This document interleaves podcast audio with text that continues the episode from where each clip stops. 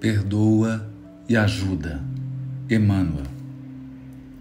Sem nos reportarmos às múltiplas experiências do passado, em que por vezes incontáveis recolhemos o socorro da compaixão divina, recordemos quão magnânimo tem sido o Senhor para conosco e aprendamos a desculpar infinitamente limitando as tuas lembranças ao acanhado círculo da existência que passa, rememora o pretérito e pergunta a ti mesmo, no silêncio do coração: Quantas vezes nos perdoou o Senhor, através do carinho materno, nas hesitações e necessidades da infância? Quantas vezes ter-nos-á estendido generosas mãos? Por intermédio de instrutores benevolentes, na teimosia caprichosa da mocidade. Inventariemos nossas quedas de cada dia, nossas defecções íntimas, nossas ocultas deserções do dever a cumprir.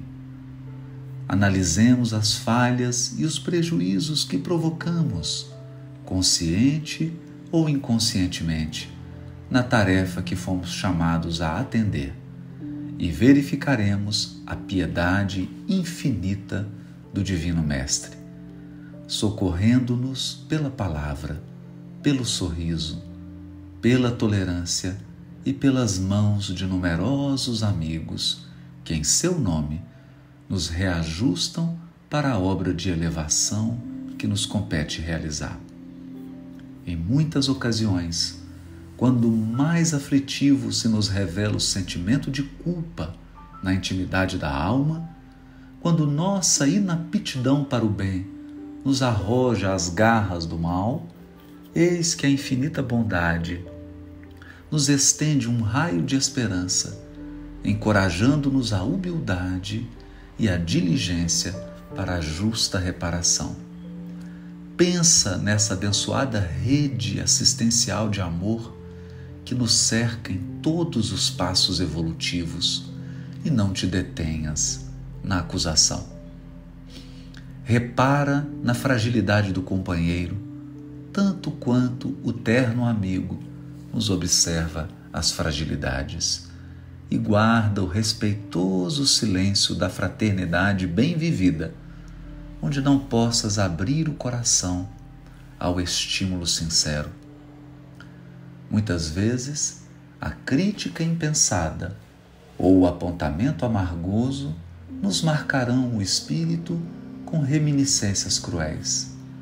Mas nunca nos arrependeremos de haver perdoado em todo lugar onde a ignorância e a leviandade nos arroja a ofensa ao rosto. Ouve, cala-te e espera.